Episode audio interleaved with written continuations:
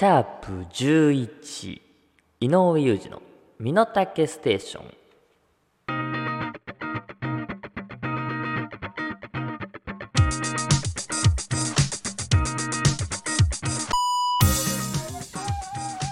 はい始まりました。ポッドキャスト配信番組井上裕二の身の丈ステーション。私がスーパーアルバイターこと井上裕二でございます。2023年12月10日日曜日。この番組は私井上裕二が自分の身の丈に合った投稿をしていく非常にパーシャルな30分番組です。いや12月10日ですって。10日10日だってさ。うん。年末年末ですよ。もう年末ですよ。いやー。仕事の方もね徐々に忙しくなってきまして。ね佳境でございます。うーん。年末はこの番組はどうなるんですか？年末そういえば何も聞いてないですけど。うんそうだよね。だって大晦日がこん今年は日曜日だから大晦日の放送。年末ね。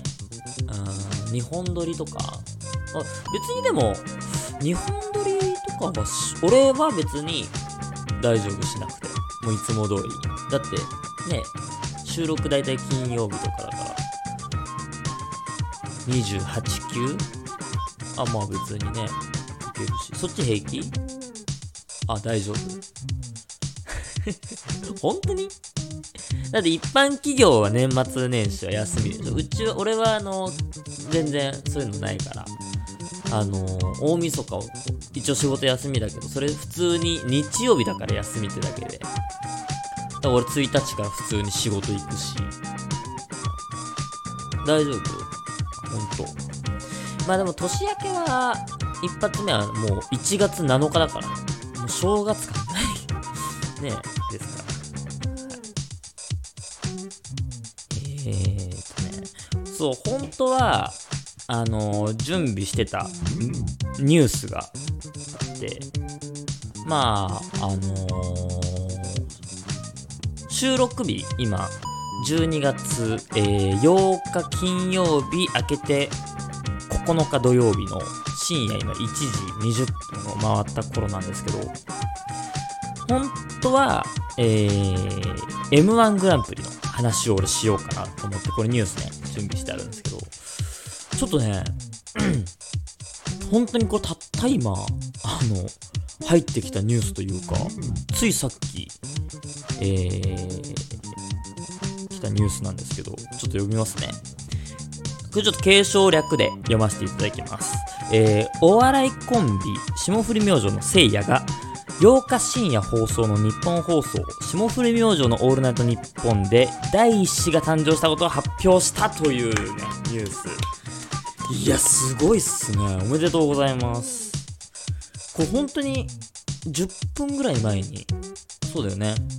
今、あの、日本放送でオールナイトニッポンやってますもんね。ねえいや、そんなタイミングで、これ見乗せて収録できてるの、なんか嬉しいっすね。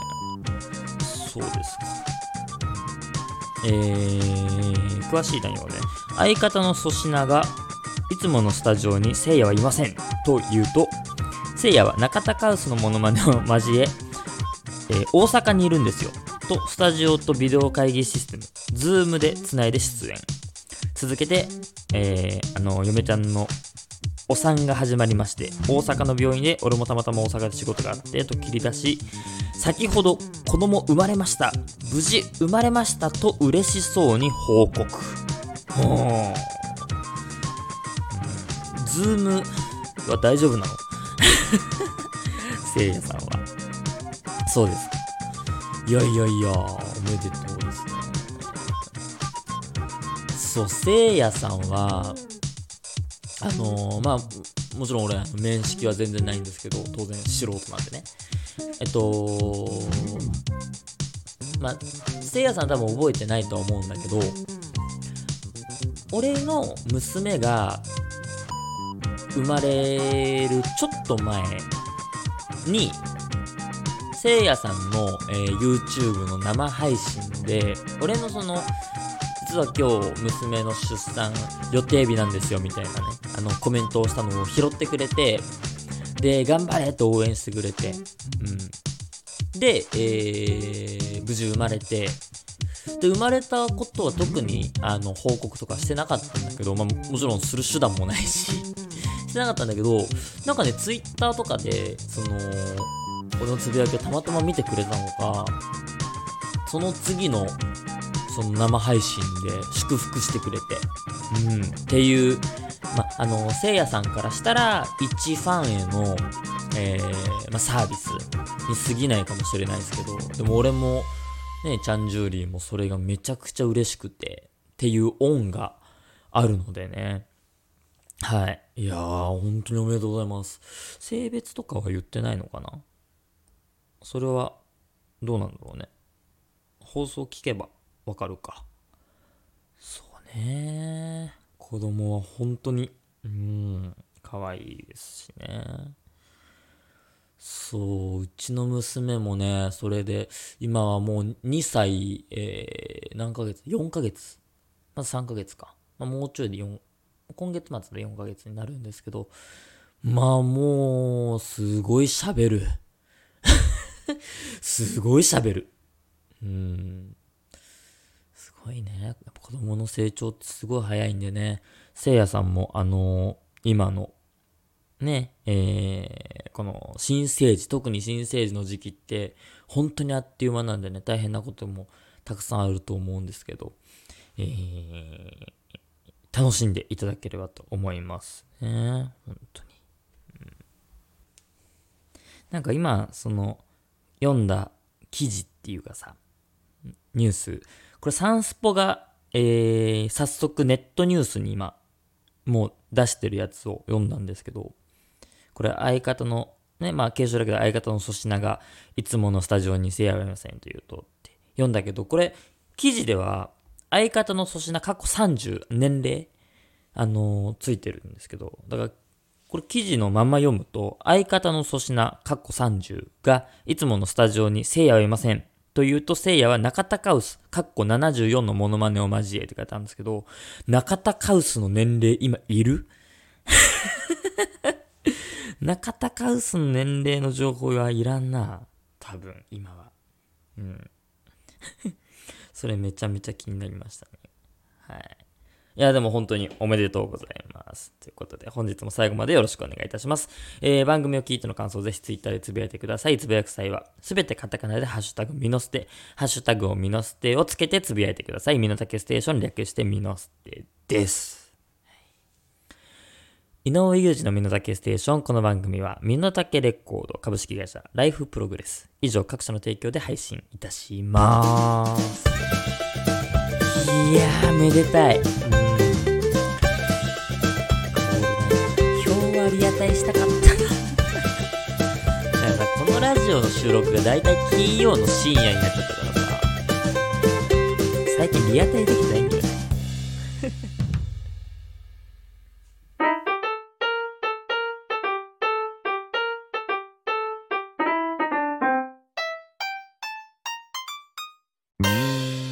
井上裕二の身の丈ステーション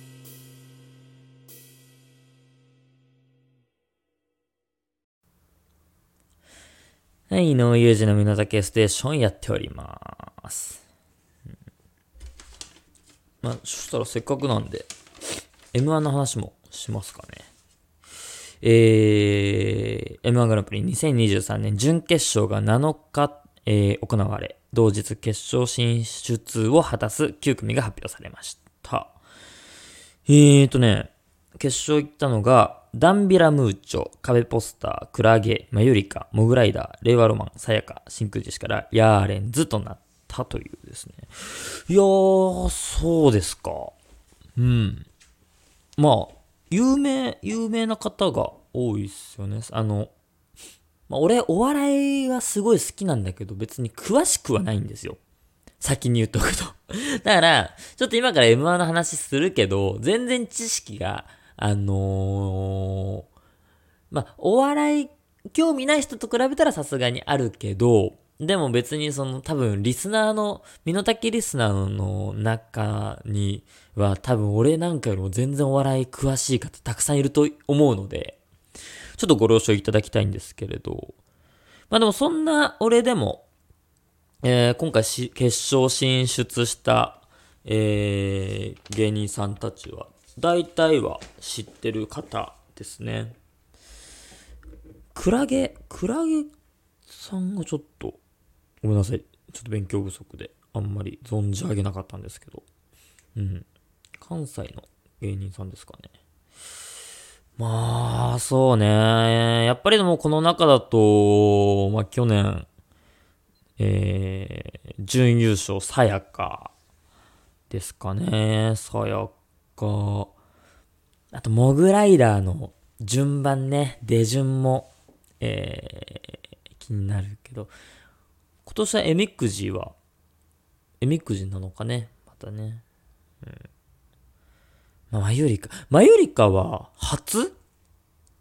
あれ ?2 年前行かなかったっけ決勝？行ってないか？マユリカ。い、行ってないのか？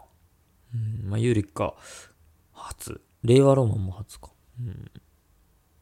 真空ジェシカは3年連続で決勝行ってる。ねえ。うーん、真空ジェシカ、俺最初の決勝の、えーネタが好きすぎて、っていうのはあるからね。うーん。えーそうですか。ダブル東、ダメだったか。そうね。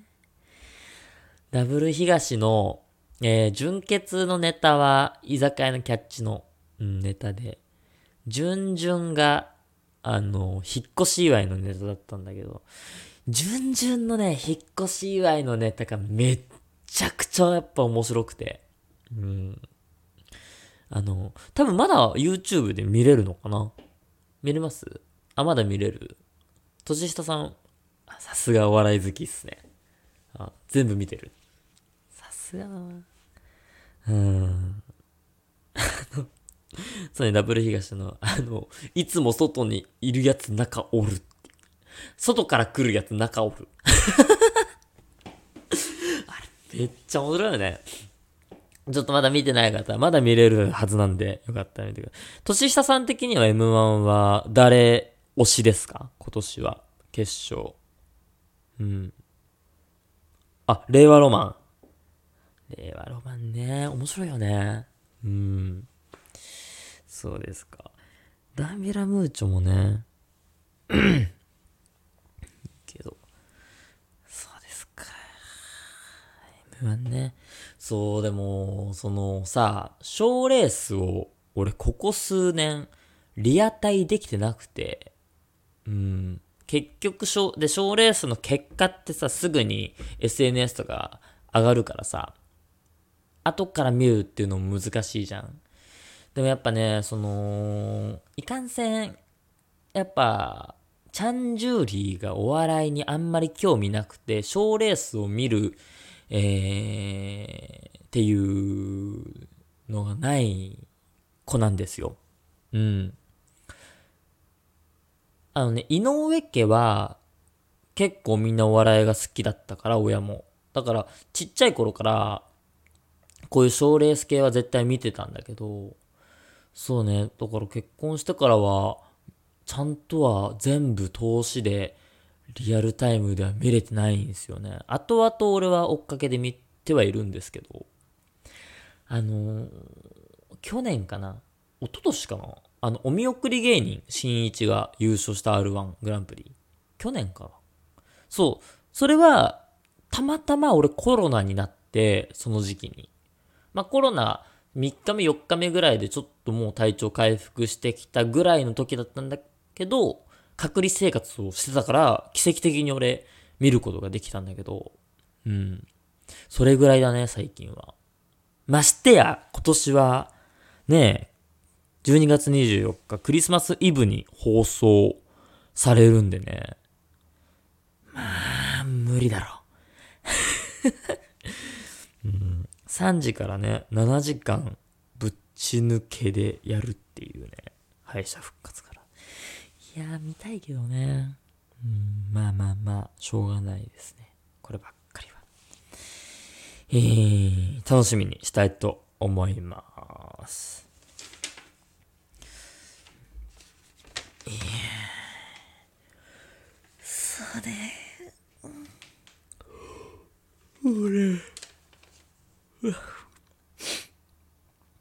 まあ、さっき年末の話ちょっとしたけど、そういえばなんか年末年始はこの番組でほ、なんか特別企画みたいな、なんかね、この間メール募集でツイッターに書いてたけど、なんかするんすか？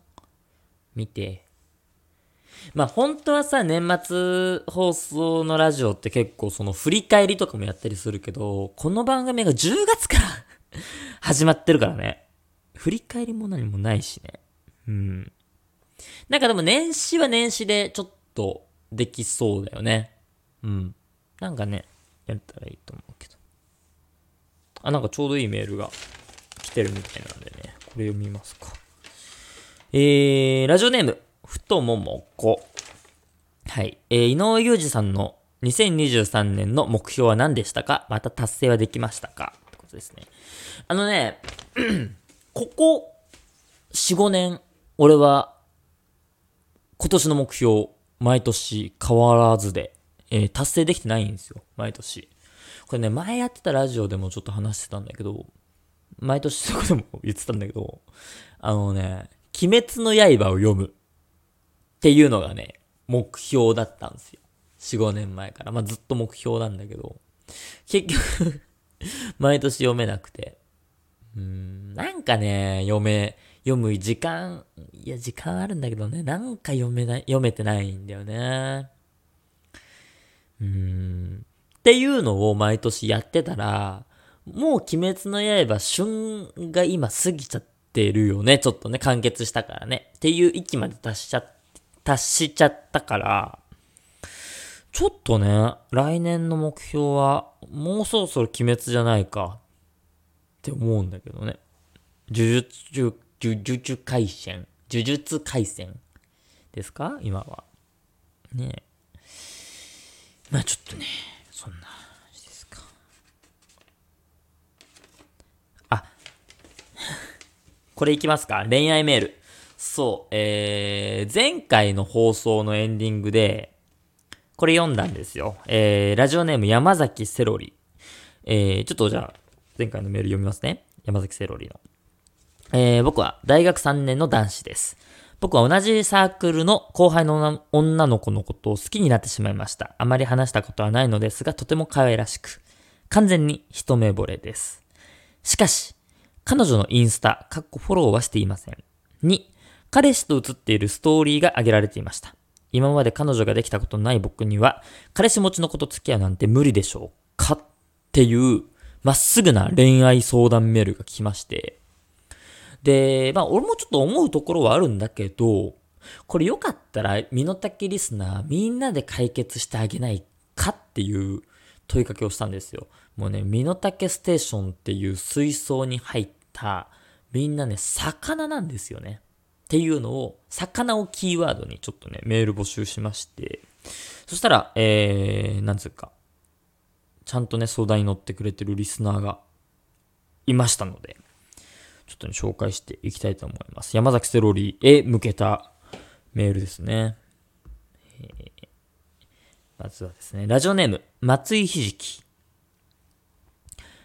先週の恋愛相談メールについてですが、正直申しますとかなり状況は厳しいと思います。えー、インスタグラムのストーリーは、見た相手がわかります。まず、彼氏がいるかどうかは抜きにして、サークルのあまり絡んだことのない先輩がフォローもしてないのに、自分のストーリーを見ていたら気持ち悪いです。ゾッとします。ここは諦めるのがいいかと思います。厳しい意見ですみません。っていうね。あのー、うーん、そうなんですよ。これはね、ちょっと俺も思ったんだけど、うーん、そうね。ストーリー見てたら気持ち悪いよね。うーん。まあ、まあ、向こう気づいてるかどうかだよね。その、だからストーリーを見られたことにね。うん。それか、もう、今フォローしちゃうか。先に。で、次会った時に、フォローしたいなっていう、ぐわぁ怖っ。そうね。ま、でも、うーん、でもね、うーん、諦めることないと思う。うん。まそうね、順番があるかもしれないけど、まその、ストーリー見、見たよ、インスタやってんじゃん、みたいな話しかけ方で、で、フォローするわ、とかいけたらいいのかなと思うんだけどね。えー、続きまして。ラジオネーム。お、すごい、頼もしいやつから来ましたよ。ラジオネーム、やりちんロビンソン。どうも、やりちんです。入り、入りがもう頼もしすぎますよ。えー、やりちんからのメールです。えー、どうもやりちんです。やりちん的な意見を言わせていただくと、彼氏持ちには彼氏持ちなりの攻め方があります。まずは、その彼氏と仲良くなってください。すると、共通の知り合いでその女の子とも接点ができます。そこからその子とも仲良くなってください。えー、どんなに仲のいい恋人でも必ず喧嘩をします。そのタイミングで女の子に優しい言葉をかけてあげれば、もうこっちのもの。大事なのは喧嘩するまでにいかにその女の子と仲良くなっているかです。相談されるくらい仲良くなっていないとダメなので、頑張ってください。それでは、ハブはナイスデイ こいつ、やりちんのくせに、めっちゃいい意見残していきやがって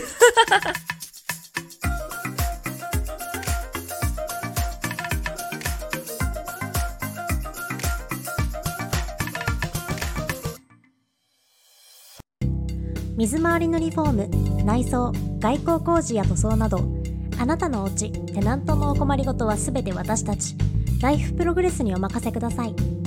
どんなに小さなお悩み事でもご相談お待ちしてます。まずはライフプログレスで検索。株式会社ライフプログレス。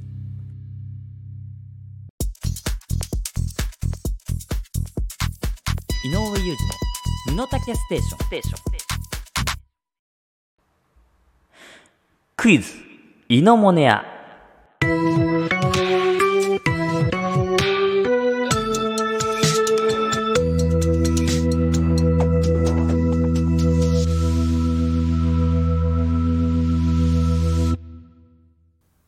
さあ始まりました。クイズイノモネア。司会のイノモンタです。久々ですね。クイズイノモネア。えこのコーナーは私、井上裕二のパーソナルなクイズを出題、それに対する答えを送ってもらっています。こちらのコーナー、大喜利コーナーではなくクイズコーナーです。えー、ご注意ください。そして本日のイノモネアクイズの商品ですが、正解者全員に港区のタワマン1棟、港区のタワマン1棟をプレゼントいたします。ということですね。えー、早速やっていきましょう。クイズのものやね。はい。では、いきます。問題。井上裕二が一番好きな四字熟語は？井上裕二が一番好きな四字熟語は？ですね。はい。メール、いきましょう。うーん。ラジオネーム、レーブンクロウ。切磋琢磨。はあ、いいですね。切磋琢磨していい言葉ですよね。うん、切磋琢磨ね。違います。はい。でもいいですね。やっぱね、ちゃんとしたクイズコーナーなんでね、こういうちゃんとした答えはありがたいですね。続きまして、ラジオネーム、ロングコードボディ。ロングコードボディ。井上裕二さんの好きな四字熟語。有言実行。はあ、有言実行ね。いい言葉ですよね。でも、これも違います。あの、言っちゃうと、切磋琢磨有言実行はね、あんま好きじゃないっす。ごめんね、でも、た多分これは真面目に答えてくれてた、えー、二人なんですけど。違うんですよ。でもいいですね。やっぱりちゃんとしたクイズコーナー。続きまして。ラジオネーム、ようこ。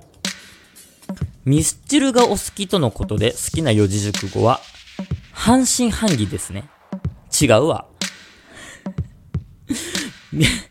半信半疑が一番好きな四字熟語ってどんなやつだよ。人間不信すぎんの。ね、これ、あの、印か。ね、次は、ラジオネーム、雑食オタク。井上さんの好きな四字熟語この番組の四字熟語って言ったら、尻触り司会しかなくね？だから、尻触り司会が一番好きな四字熟語って、人間性終わってるから。それはもう身のもんだだけだから。あのこの雑食オタクのしかなくね？っていう。トータルテンボスみたいな言い方何？えーっとね、ラスト。あ、これはやめとこう。ごめん、メール以上。はい。いや、ちょっと最後の、これひどすぎるな。あの、超しょうもない下ネタ。これよく作家通したね。何でも通るわけじゃないからね。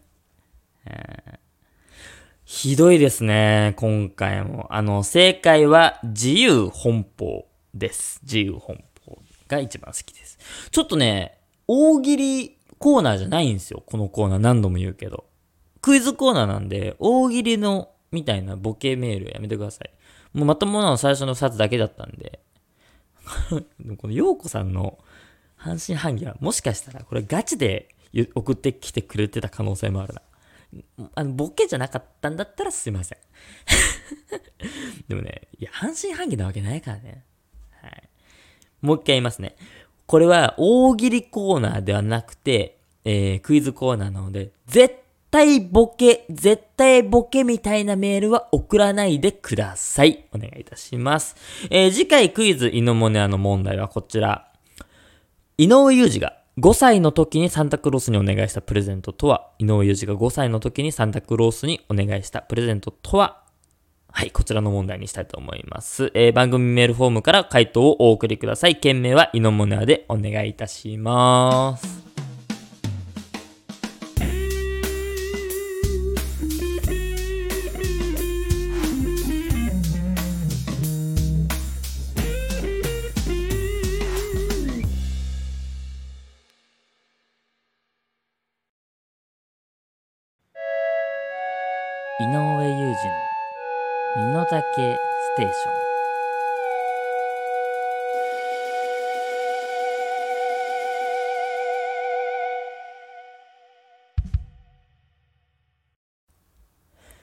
井上裕二の身の丈ステーション。この番組は身の丈レコード株式会社ライフプログレス以上各社の提供で配信いたしました。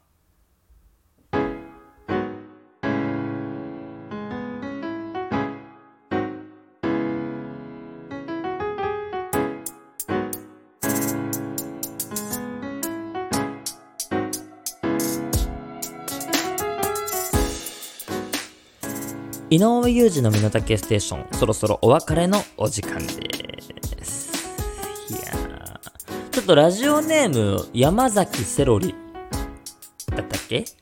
うん。ちょっとそのさっきメールでねあのーアドバイスいただいたように彼氏と仲良くなるところからまずは彼氏のインスタフォローしてみるところから始めよう。そっちとちょっと仲良くなれるようにね。やってみたらいかがでしょうか。あの続報お待ちしておりますので、よろしくお願いいたします。はい。ということで皆様ありがとうございました。そんなこんなの今回です。ここまでのお相手は井上裕二でした。来週もぽよよーん。